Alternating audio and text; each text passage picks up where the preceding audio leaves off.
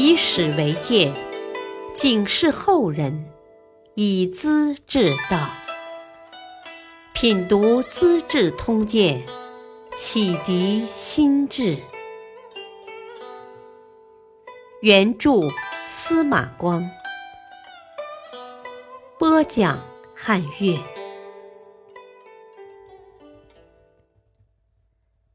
韩愈建祖迎佛骨，宪宗服药遭暴亡。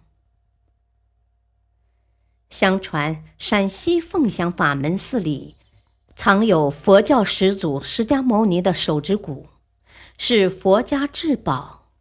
元和十四年（八一九年）正月，宪宗派太监迎接佛骨到长安来，沿途几百里，人山人海。跪着迎送，口念佛号，日夜不绝。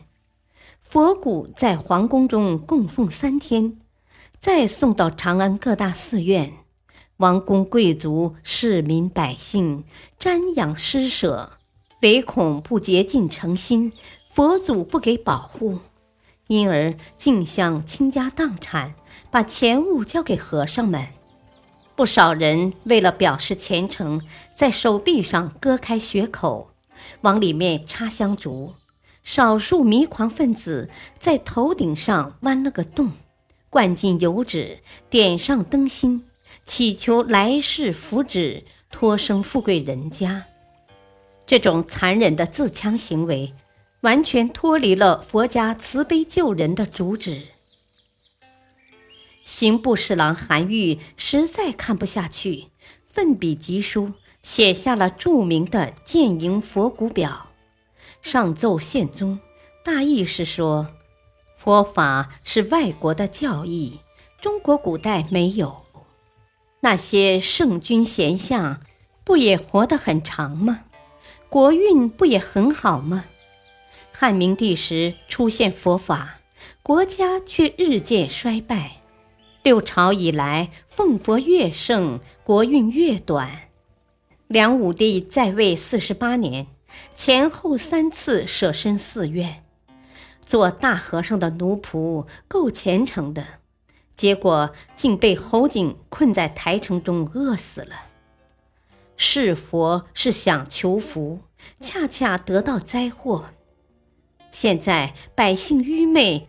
见到天子如此重视，都说皇帝也一心敬信，小民微贱，为了敬佛，我们怎能爱惜自己的生命呢？佛陀本是外国人，不讲先王和孔孟的道理，不穿中国衣服，不明中国的君臣大义和父子恩情。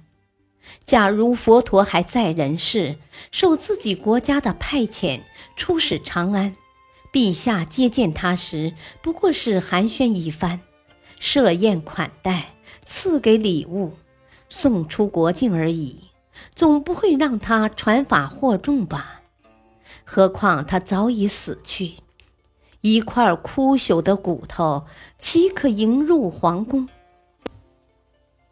古代诸侯吊唁丧事，先用桃枝扫除凶气，现在竟把污秽的尸骨取来，亲自拜寿，不用巫祝和桃枝，大臣也不见祖，我真为此感到羞耻。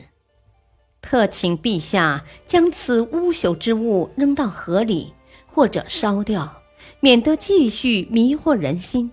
让天下市民懂得中国古圣先贤的道德言行超过佛法千万倍，岂不很好吗？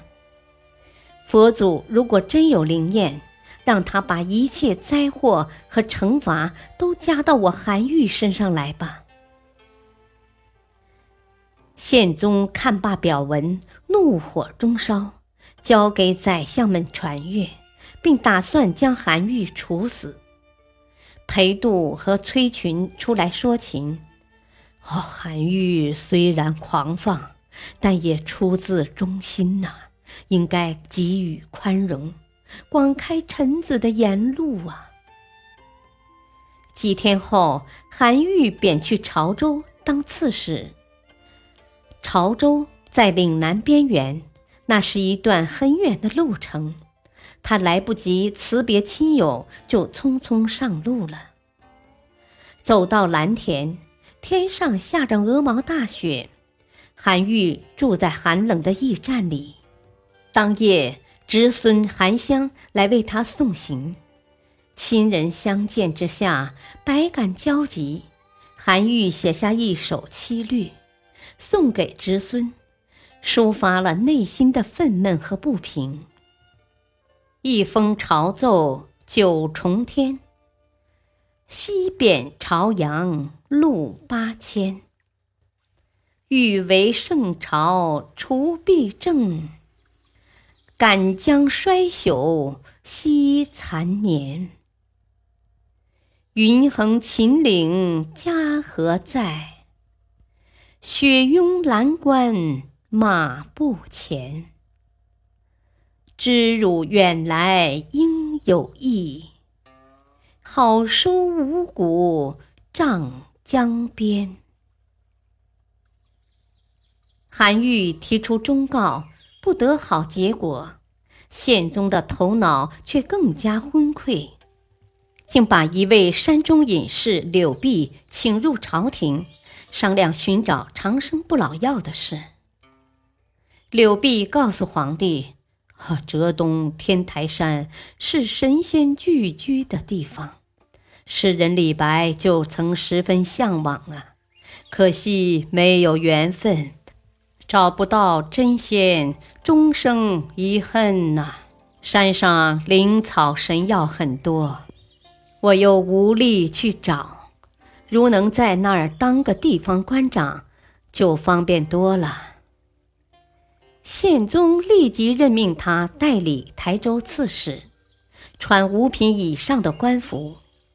见官们一致反对，啊，皇帝喜欢方士的倒也不少。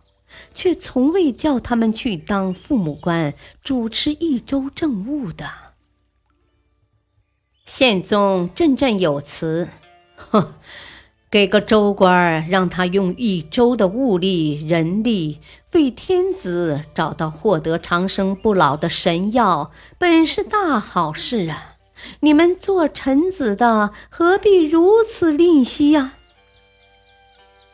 柳碧大权在握，下令台州百姓都得上山采药，由他亲自鉴别，干得还挺认真的。可仙药本来就没有，何处去采？如何向皇帝交差？落个骗子名声倒也罢了，要杀头怎么办？于是带上家属逃入深山。浙东观察使多方搜寻，把他捕送到京师。幸亏几个同伙反复解救，而宪宗对神药也还抱有幻想，才把他留在翰林院，继续咨询长生药的问题。柳碧不断配制，宪宗天天服用，不久变得肝火燥旺，经常口渴，脾气暴躁。动不动处死人，闹得他周围人人自危。起居舍人裴林上书开导皇帝：“ 哦，药物本为治病啊，有病才服药，无病无痛，每天像吃饭饮水一样服用药物啊，当然是不可以的。何况金石酷烈有毒啊！”加上煎煮的火气，人的五脏六腑怎能承受得起呢？古时君主吃药，臣子先尝。我请陛下传令，凡是献药的人，自己先吃一年，真假是非也就不便自明了。宪宗已经变得十分偏执。道理是听不进的，宪宗立即把裴林贬出京师，让他到江陵去当县令。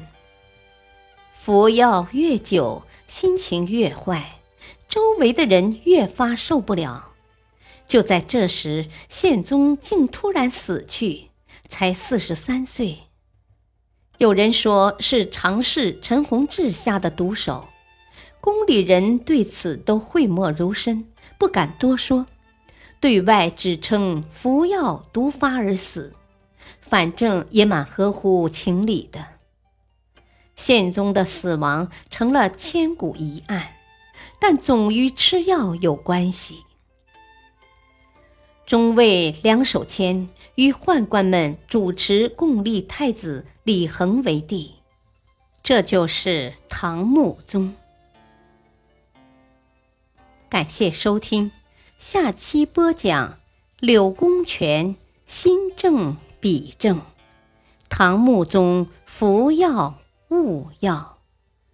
敬请收听，再会。